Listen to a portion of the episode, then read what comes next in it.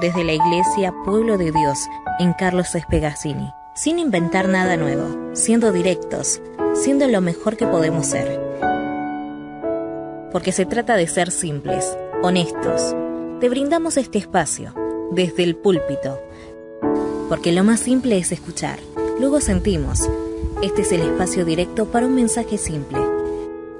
Porque ya no hay diferencia de nacionalidad, ni de clase social, ni de sexo. Porque todos somos uno en Cristo Jesús. Vení a vivir el Evangelio juntos.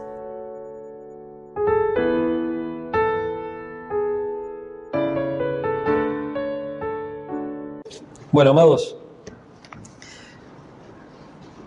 como les había prometido el martes, hoy vamos a hablar acerca de Lucas 24. Vamos a ir como cerrando todo lo que tenga que ver con la resurrección. Vamos cerrando todo el tema de la resurrección, vimos, vimos ya varias cosas, pero hoy quería que veamos algo que titulé, ahí porque uno tiene que titular a veces las prédicas, dicen, al menos eso te enseña en homilética, que hay que titular. Es una de las cosas más difíciles que hay, titular. De la confusión a la misión. Era, era fácil la cosa. Y quería hablarles acerca de cuatro etapas, de, cuatro puntos eh, que tienen que ver con ir desde la confusión hacia la misión, hacia la comisión de, lo que Dios quiere para nosotros. Y es estas cuatro etapas son confusión, la comunión, la confirmación y la comisión de Dios. Por eso vamos a leer Lucas 24, y yo voy a tomar todo Lucas 24, tiene cincuenta y pico de, este, de versículos, pero no los vamos a leer todo, sino que vamos a arrancar acá con esta, con esta del 24 del 1 al 12 de, Lucas. Dice así la palabra de Dios. El primer día de la semana, muy de mañana, las mujeres fueron al sepulcro llevando las especias aromáticas eh, que habían preparado. Encontraron que había sido quitada la piedra que cubría el sepulcro y al entrar no hallaron el cuerpo del Señor Jesús. Mientras se preguntaban qué habría pasado, se le presentaron dos hombres con ropas resplandecientes. Asustadas se postraron sobre su rostro, pero ellos le dijeron, ¿por qué buscan ustedes entre los muertos al que vive? No está aquí, ha resucitado. Recuerden lo que les dijo cuando todavía estaba con ustedes en Galilea. El Hijo del Hombre tiene que ser entregado en manos de hombres pecadores y ser crucificado, pero al tercer día resucitará. Entonces ellas se acordaron de las palabras de Jesús. Al regresar del sepulcro les contaron todas estas cosas a los once y todos los demás. Las mujeres eran María Magdalena, Juana, María la madre de Jacobo y las demás que las acompañaban. Pero a los discípulos el relato les pareció una tontería, así que no les creyeron. Pedro, sin embargo, salió corriendo al, salió corriendo al sepulcro, se asomó y vio solo las vendas de lino. Luego volvió a su casa extrañado de lo que había sucedido. Este es el texto y ya lo, hemos visto en otro, en otro sermón, pero le vamos a dar este, este giro también, ¿eh? porque lo que eh, está pleno en este, en este pasaje es la confusión. Hay una confusión en todos, en todos los que están ahí dando vueltas, hay una confusión. Y las mujeres estaban confundidas cuando pensaron en sus propias fuerzas. ¿eh? Las mujeres que habían estado cerca de la cruz eran las mismas que fueron al sepulcro a hacer todo, había que llevar hierbas aromáticas y todo, para que, porque el cuerpo en descomposición empezaba a dar olor y todo, y para que se conserve un poco más, se lo envolvía en telas de lino, pero también después había que hacerle una preparación al cuerpo. No había enterramientos como los que hay hoy, que son en tierra, sino que eran en roca, ¿no es cierto? Se enterraba en, cuevas. En cuevas. ¿Vieron las catacumbas ustedes? Este, al menos en algún documental o algo, habrán visto las catacumbas y todo, que era donde donde se, ponían todos los cuerpos, ¿no? Eran cosas cavadas, unos ataúdes cavados en la roca, ¿no? Y ahí se ponía el cuerpo y entonces había que, imagínense, se juntaban y bueno, había que poner un montón de cosas y había que ungirlos con, un montón de, especias y todo, que era lo que había en esa época como conservante, y eso era lo que, lo que las mujeres iban a hacer. Iban a llevar eso, pero ellas apenas terminó el sabbat, no lo pudieron hacer en el momento en que Jesús lo metieron en la tumba. ¿Por qué? Porque empezaba el sabbat. Empezaba el día de descanso, el sábado de descanso.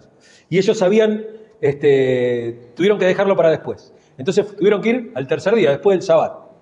¿No es cierto? Fue cuando pudieron ir, pero dijeron, el tema es que frente a la, tumba de Jesús dice, hay una roca enorme. No la vamos a poder mover entre nosotros. ¿Cómo la, vamos a mover?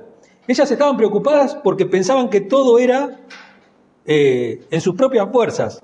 Fíjense en Marcos capítulo 16, verso 1 al 3 dice, cuando pasó el sábado, María Magdalena, María la madre de Jacobo y Salomé compraron especias aromáticas para ir a ungir el cuerpo de Jesús. Muy de mañana, el primer día de la semana, apenas salido el sol, se dirigieron al sepulcro. Iban diciéndose unas a otras, ¿quién nos quitará la piedra de la entrada del sepulcro? Ellas estaban pensando en sus propias fuerzas. Ellas pensaban en que ellas tenían que ir a hacer ese servicio a Dios, pero tenían que hacerlo en sus propias fuerzas. ¿Cómo vamos a quitar la... Y, no, y dice, eh, pues la piedra era muy grande, pero al fijarse bien se dieron cuenta de que estaba corrida. Después se dieron cuenta ellas, eh, ellas habían, habían estado confundidas, eh, cuando pensaban que en sus propias fuerzas tenían que ir a hacer las cosas, se dieron cuenta que la tumba no solamente estaba abierta, sino que estaba vacía que no necesitaban conservar el cuerpo del Señor, sino que el Señor mismo había resucitado. Ellas se dieron cuenta. Dice, fíjense que esto no lo hicieron ellos. Un ángel había venido y lo había derribado. ¿eh? Había derribado la puerta. Dice Mateo capítulo 28, verso 2. Sucedió que hubo un terremoto violento porque un ángel del Señor bajó del cielo y acercándose al sepulcro, quitó la piedra y se sentó sobre ella. Ellos habían ido, ellos, ellas lo único que querían era, bueno, a ver si hay alguien que nos ayude a correr la piedra. Lo que ellas vieron fue muy superior. ¿eh? Vieron a dos ángeles ¿eh? sentados, ¿eh? quienes le dijeron que Jesús estaba vivo y había resucitado. Ellas estaban confundidas porque pensaban que eran sus propias fuerzas. No estaban pensando en lo que Dios iba a hacer. También, ellas estaban confundidas porque no recordaron las palabras de Jesús y sus promesas. ¿No es cierto? ¿Cuántas cosas ¿Cuántas cosas? Fíjense, eh, mientras se preguntaron qué habría pasado, se les presentaron hombres con ropa. ¿Por qué buscan ustedes entre los muertos al que vive? No está aquí, ha resucitado. Recuerden lo que les dijo cuando todavía estaba en Galilea.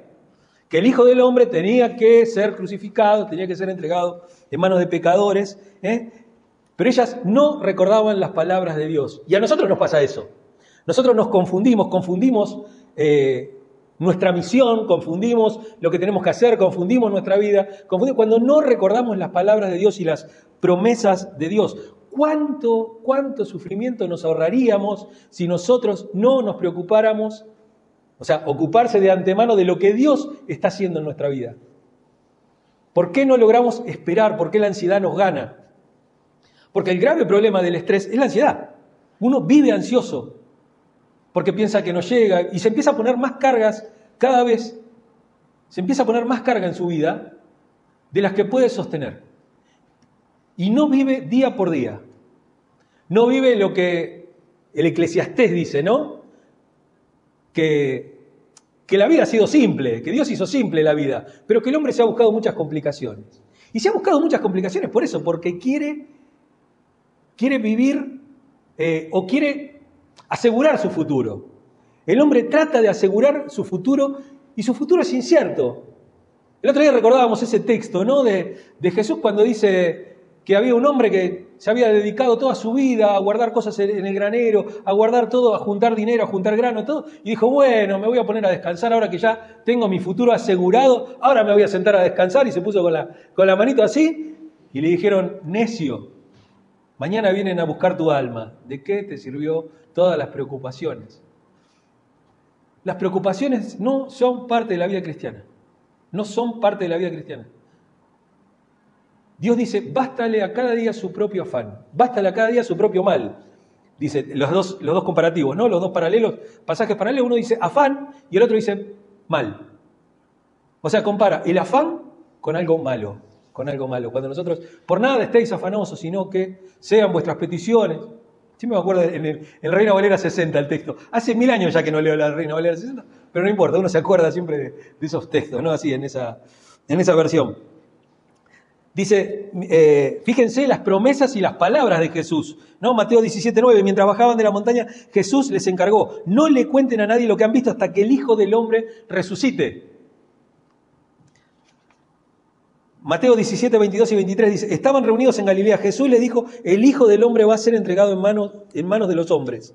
Lo matarán, pero al tercer día resucitará. Y los discípulos se entristecieron mucho, no recordaban las palabras y por eso estaban confundidos. Por eso no sabían para dónde correr.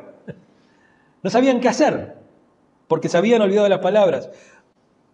Dice Mateo 20, 17 al 19, mientras subía Jesús a Jerusalén, tomó aparte a los doce discípulos y les dijo, ahora vamos rumbo a Jerusalén y el Hijo del Hombre será entregado a los jefes de los sacerdotes y a los maestros de la ley. Ellos lo condenarán a muerte y lo entregarán a los gentiles para que se burlen de él, lo azoten y lo crucifiquen.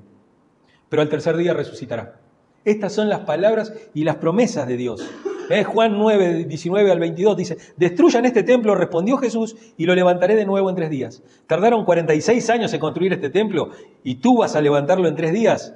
Pero el templo al que se refería era su propio cuerpo. Así pues, cuando se levantó de entre los muertos, sus discípulos se acordaron de lo que había dicho y creyeron en la escritura y en las palabras de Jesús. Ellos no lo habían recordado en el momento. ¿eh? En el momento tuvo, tuvo, que pasar mucho tiempo, tuvieron que venir ángeles a decirle, ¿eh? Porque el testimonio no es... Nos confundimos cuando no escuchamos el mensaje culpando al mensajero. Miren, el otro día estaba hablando con, mi psicólogo. Entonces yo le decía, mira, yo tengo dos tipos de comunicación o dos tipos de comportamiento.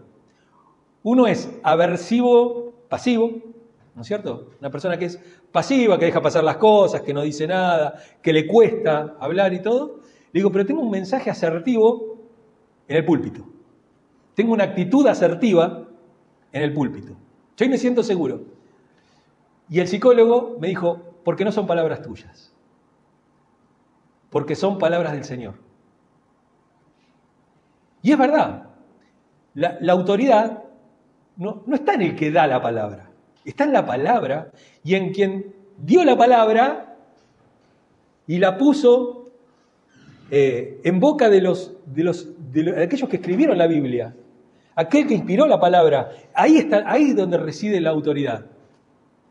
Claro, me dice, vos no tenés vos la única responsabilidad que tenés, sabés que la cumplís bien, porque tenés que hacer una interpretación y después tratar de dar el mensaje bien. Me dice, son cosas que uno aprende en hermenéutica y en homilética. Entonces vos sabiendo que no salís de eso, sabés que la palabra es dada. Si al que no le gusta, después a la persona no le gusta, el problema de la persona. O lo que hace la persona. Por eso es muy complicado el tema de predicar esto de la libertad. Yo esta palabra se la doy. ¿Vos querés hacer algo con esta palabra? Tiene todo el poder la palabra para hacerlo, pero desde acá no te va a cambiar nada. ¿eh?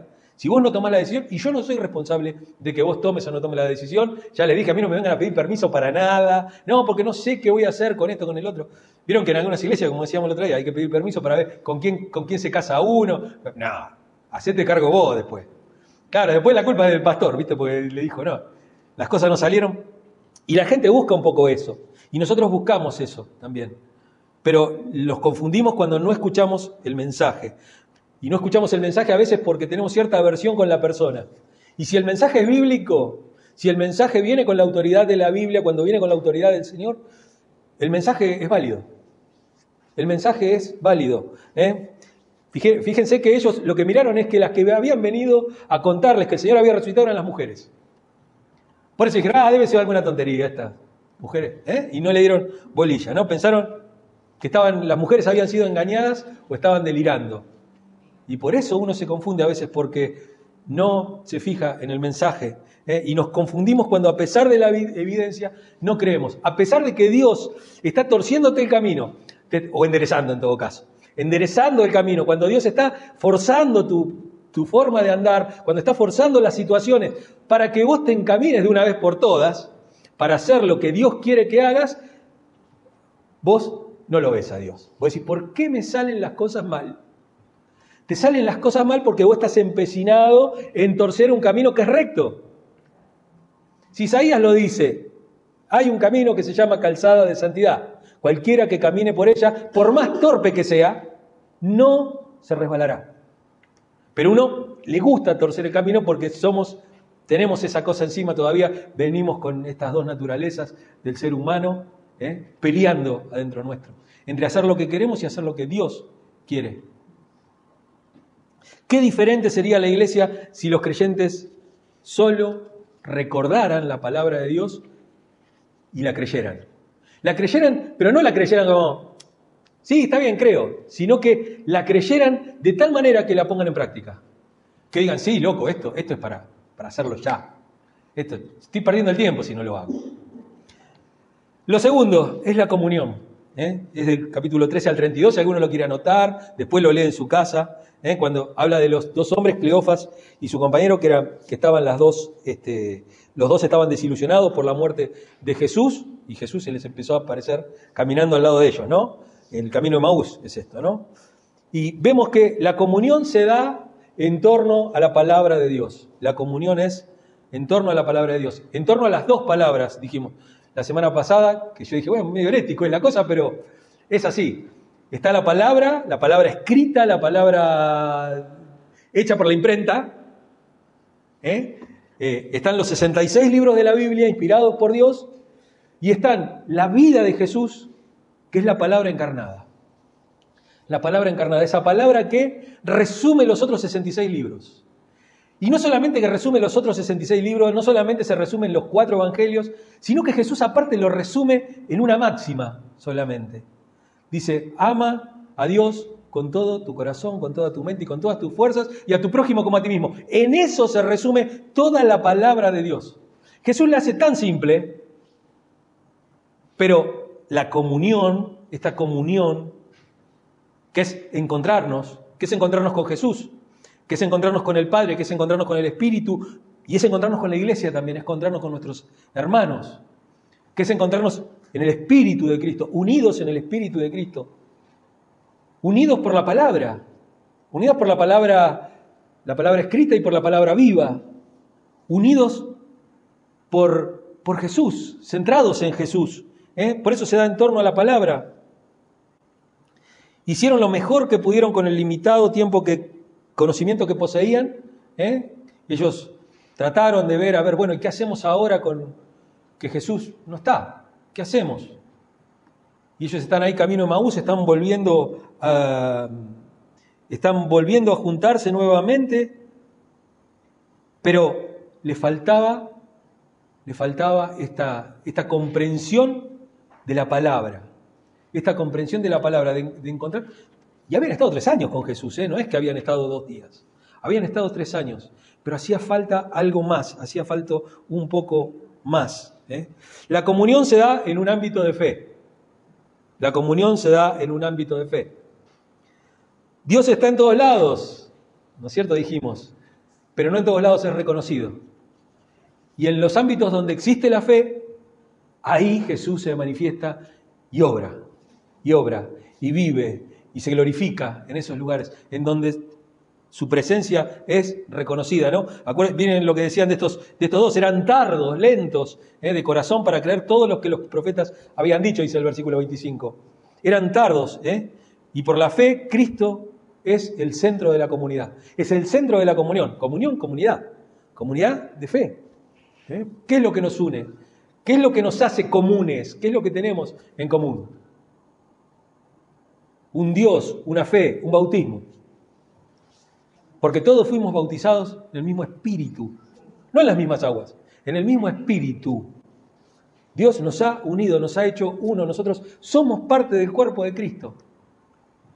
Es místico, es raro, uno parece que no lo entiende mucho, pero uno es parte del cuerpo de Cristo. Cristo es la cabeza, eso de que el hombre es la cabeza de la casa, la mujer es el cuello, esas cosas Cristo es la cabeza. Cristo es la cabeza, es la mente, es el corazón de la iglesia. Nosotros somos el cuerpo, nosotros somos la acción solamente. Por favor, no nos llevemos por cuentitos y por, por frases hechas que alguna vez nos enseñaron en la escuelita dominical y no parten de una interpretación recta de la palabra de Dios. Jesús es, el, si Jesús no es el centro, si no es la cabeza, el cuerpo está muerto, el cuerpo está paralizado, el cuerpo no va a hacer nada. Y eso es en la iglesia y la iglesia se traslada a nuestros hogares. ¿eh? Porque cuando vos estás en tu hogar, sos parte de la iglesia, seguís siendo parte de la iglesia. No dejás de ser hijo cuando salís de tu casa. La presencia de Jesús a través de su espíritu nos trae, perdón, no, al revés, perdón, me, equivoqué, me salté. La verdadera comunión trae fe. ¿eh? Una cosa se realimenta, hay una dinámica. ¿eh? la comunión se da en un ambiente de fe. Pero también ¿eh? la, la comunión, el estar juntos, también trae fe, trae fe a nuestro corazón. ¿Eh? No fue hasta que Jesús bendijo la comida, a veces cuando tomamos la Santa Cena, ¿no? Hay una presencia distinta de Dios. Es como cuando se escucha la palabra, hay algo distinto de Dios. Es lo que nos une, es lo que es a través de lo que gira la reunión. Si no, vayamos a la sociedad de fomento, vayamos al club de jubilados, porque si el tema es estar juntos, juntos alrededor de qué? Alrededor de la comisión de baby fútbol del de Unidos de, de Villa Tachito, este, o estamos alrededor de la palabra de Dios, alrededor del Evangelio. La comunión es lo que dice el cartel afuera, viviendo el Evangelio juntos. Si uno no vive el Evangelio, no hay comunión. ¿Eh? Es a través de la comunión. ¿eh? Cuando y, en esa comunión es cuando Jesús se presenta a través, ¿eh? como dijimos, la verdadera comunión trae la fe. Porque la palabra trae fe y dice, Él se les reveló personalmente. ¡Qué revelación! que trae Jesús cuando se presenta en medio de ellos. Les abre la cabeza. La palabra de Dios te abre la cabeza. La palabra de Dios es insert coin. Es meter ficha. Es meter ficha en la persona. Y a algunos le cae la ficha, a algunos no le cae. ¿Eh? Cuando estaba el, monedero en, la, en el colectivo. Yo hasta ahí llegué, ya después ya con la sube, no sé ni dónde ir con la sube. Voy con la sube y no sé dónde poner la sube. Pero este, ¿se acuerdan cuando poníamos la monedita? Agarrábamos todas las monedas y uno agarraba, sacaba así y metía todas y empezaban a caer. Algunas pasaban, algunas leían, algunas no. ¿No? Que no nos pase eso con la palabra de Dios. Que cada monedita sea aprovechada y pueda ser leída. ¿eh? Bien, pueda ser entendida y pueda entrarse. Lo tercero es la comunión, eh, perdón, la confirmación. El capítulo 24 del 33 al 45. ¿eh? Eh, los testimonios traen confirmación. Los testimonios, las experiencias de la comunidad traen confirmación de que Dios es el que está actuando. Cuando uno ve que las personas cambian, cuando la palabra de Dios los cambia, cuando la palabra de Dios hace en cada uno de nosotros, cuando trae convicción, cuando trae sanidad, cuando trae eh, perseverancia, cuando trae todas esas cosas, esos son testimonios vivos de que la palabra de Dios actúa y que la comunión está dando el resultado que debe dar. Que la palabra de Dios está dando el resultado. ¿eh? Dice, dice eh, entusiasmado por las buenas nuevas, ¿eh? los dos hombres se apresuraron a regresar a Jerusalén. Ellos cuando se dieron cuenta que era el Señor el que estaba ahí con ellos, hablándole y cuando le estaban, cuando Jesús le abrió sus oídos, le comentó lo que, lo que significaban las profecías del Antiguo Testamento y qué, eh, y qué consecuencias tenían en la vida de ellos, cuando les hizo entender de qué les estaba hablando, ellos salieron corriendo a Jerusalén nuevamente. Y cuando llegaron allá se dieron cuenta que Jesús estaba ahí también, que Jesús había estado ahí. ¿eh? Eh, y acuérdense que también Jesús restauró a Pedro, a su discipulado, como lo vimos también eh, hace unas semanas atrás. Él lo, lo, restableció como discípulo y le dio una misión. La presencia de Jesús a través del Espíritu trae confirmación. Jesús habita en cada uno de nosotros a través de su Espíritu.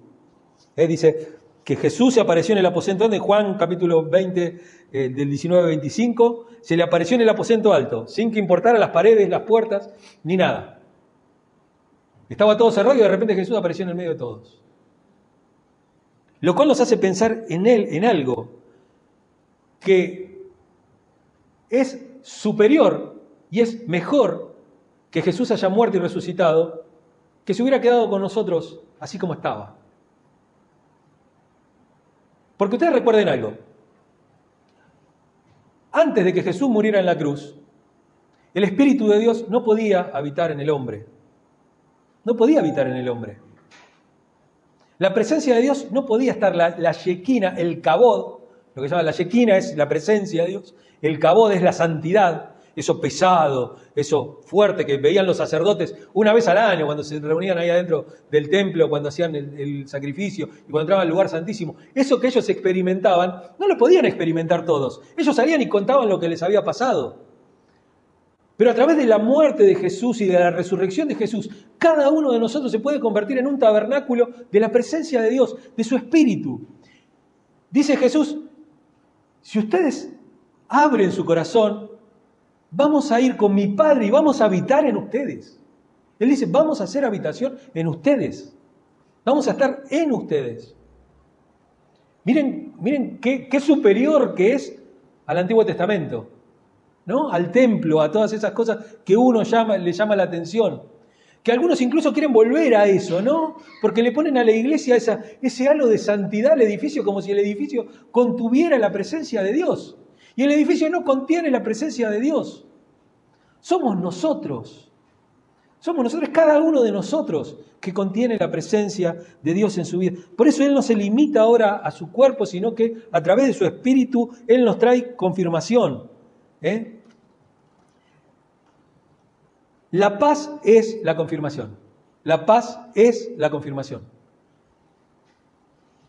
Si vos tenés paz en tu corazón, esa es la confirmación de que Dios está en tu vida. Tiene paz. ¿eh? Durante esa reunión Jesús les dio paz. Les dio paz en el versículo 36. ¿eh? Jesús les dio paz. Él les aseguró una presencia real y les aseguró la paz. Él dijo, mi paz les dejo, mi paz les doy, yo no la doy como la da el mundo. ¿Eh? Crean en mí, crean en mí. Yo no les estoy diciendo algo que no les va a pasar. Él les dio una nueva comprensión de las escrituras. Él les había enseñado mucho de la palabra durante los años, pero ahora les dio una perspectiva de lo que el Antiguo Testamento decía sobre él. Y eso les trajo paz. Por eso es superior la presencia que hoy tenemos como iglesia que la que tenían incluso los apóstoles en esa, incluso aquellos apóstoles que caminaban con Jesús. Incluso, incluso aquellos apóstoles y aquellos, aquellas personas que habían señalado y que fueron el más grande profeta de todos los tiempos, lo dice Jesús, no lo digo yo, que es Juan el Bautista, dice, nacido de mujer, no hay un profeta más grande que Juan el Bautista. Pero dice algo, y a veces nos olvidamos de eso, y uno dice, ay no, yo quiero escuchar a aquel profeta porque el profeta tiene la unción de no sé qué cosa. Y, dice, y Jesús les agarra y le dice, sobre el pucho, ¿no? Ahí sobre lo, que, sobre lo que les había dicho de Juan el Bautista, dice, pero Juan el Bautista es el menor en el reino de los cielos. El menor del reino de los cielos es superior a Juan el Bautista. Quiere decir que la revelación que tenemos por medio de la palabra de Dios y por medio del Espíritu que nos abre el entendimiento es superior incluso a Juan el Bautista. Y Juan el Bautista estaba solito ahí, mi alma, entre medio de todos los pecadores y todo, y dijo, ese es el Cordero que quita el pecado del mundo. Miren la revelación que tiene. Lo nuestro es superior, es superior a eso. No solamente quita el pecado del mundo, sino que nos engrandece, nos empodera. ¿eh? Y eso es lo que vamos a ver ahora, porque vamos a hablar de la comisión. La comisión. Dijimos que estamos en un estado de confusión, viene la comunión, Viene la confirmación y ahora viene la comisión. Jesús nos encomienda, Jesús nos da, Jesús nos da una misión. ¿eh? Los discípulos no iban a conservar para ellos mismos el conocimiento de la palabra. Nadie se tiene que quedar con las enseñanzas en sí mismo. Se pudren como el agua, lo hablamos siempre. Nuestro evangelio tiene que ser un evangelio de agua viva, de agua que corre, no de agua que se estanca, no de agua que se guarda, porque el agua como cualquier otra cosa de la, de la naturaleza, se pudre. ¿eh? Por, una de las leyes de la termodinámica, todo se destruye, todo tiende a destruirse. El agua también se descompone. ¿Eh? Nosotros necesitamos que corra, por eso somos comisionados por Cristo. ¿eh? Comenzando en Jerusalén, dice, para ellos necesitaban ir y predicar el Evangelio de lo que el Señor había hecho por ellos y lo que les había enseñado. ¿eh? Son las dos cosas, son la palabra de Dios y nuestro testimonio personal con esa palabra, lo que nos pasa con esa. La comisión es un, es con empoderamiento en su espíritu. ¿Eh? Dios nos empodera por medio de su espíritu. Dios nos da el poder necesario para ser convincentes con la palabra. Convincente con nuestras vidas. Porque hay muchas personas buenas, pero no todas son tomadas como dignas de imitar. En cambio, las personas cuando nos ven a nosotros, por eso a veces hay un problema en el tema de, de, de pensar, de pensar que yo soy tan santo, tan superior, y demostrarme de tal manera que nadie puede alcanzar lo que yo vivo. ¿Qué es lo que pasa muchas veces? Los pastores a veces se muestran tan inalcanzables, o sea, que saben tanto, que tienen, ellos son lo único que tienen, este, que inventaron el agujero del mate. ¿Viste? Parece que, que uno... Y eso se contagia en los cristianos. Los cristianos ven a su pastor hacia arriba y miran a los que llegan nuevos o a las personas que no tienen a Jesús hacia abajo también, porque ellos se creen superior, ¿no? Y el Evangelio puede alcanzar a cualquiera, porque no es de nosotros, no, es por méritos, no hay méritos en el Evangelio, no existen los méritos en el Evangelio, no hay meritocracia en la gracia. Donde entra el mérito, donde entra la meritocracia, automáticamente la gracia desaparece. La gracia es lo que, la forma en la cual Dios se entrega a nosotros sin pedirnos nada a cambio. No nos pide absolutamente nada. Porque ni siquiera la pequeña fe que hay que tener, o la gran fe que hay que tener, para poder creer en el Evangelio, nos es dada. Nos es regalada por Dios. Nos es donada. ¿Eh? Fíjense, es un empoderamiento en su espíritu, pero como podía, ¿cómo podía ese pequeño grupo de, personas que habían tenido a, un, Jesús hacía poquito crucificado, un símbolo de derrota? Entonces, ¿cómo podía ser para llegar con el mensaje a todos? Es solamente mediante el poder del espíritu. ¿eh?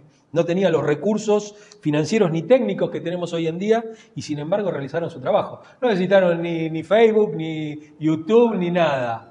¿eh? ni Instagram, ni WhatsApp, nada. Ellos llegaron hasta todos.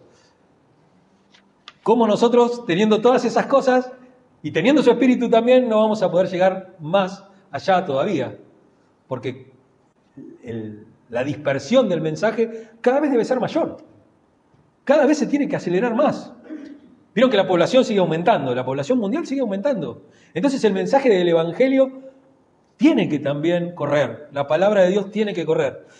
Somos comisionados con una misión desde la ascensión de Cristo. No está fer para que ponga ahí arriba.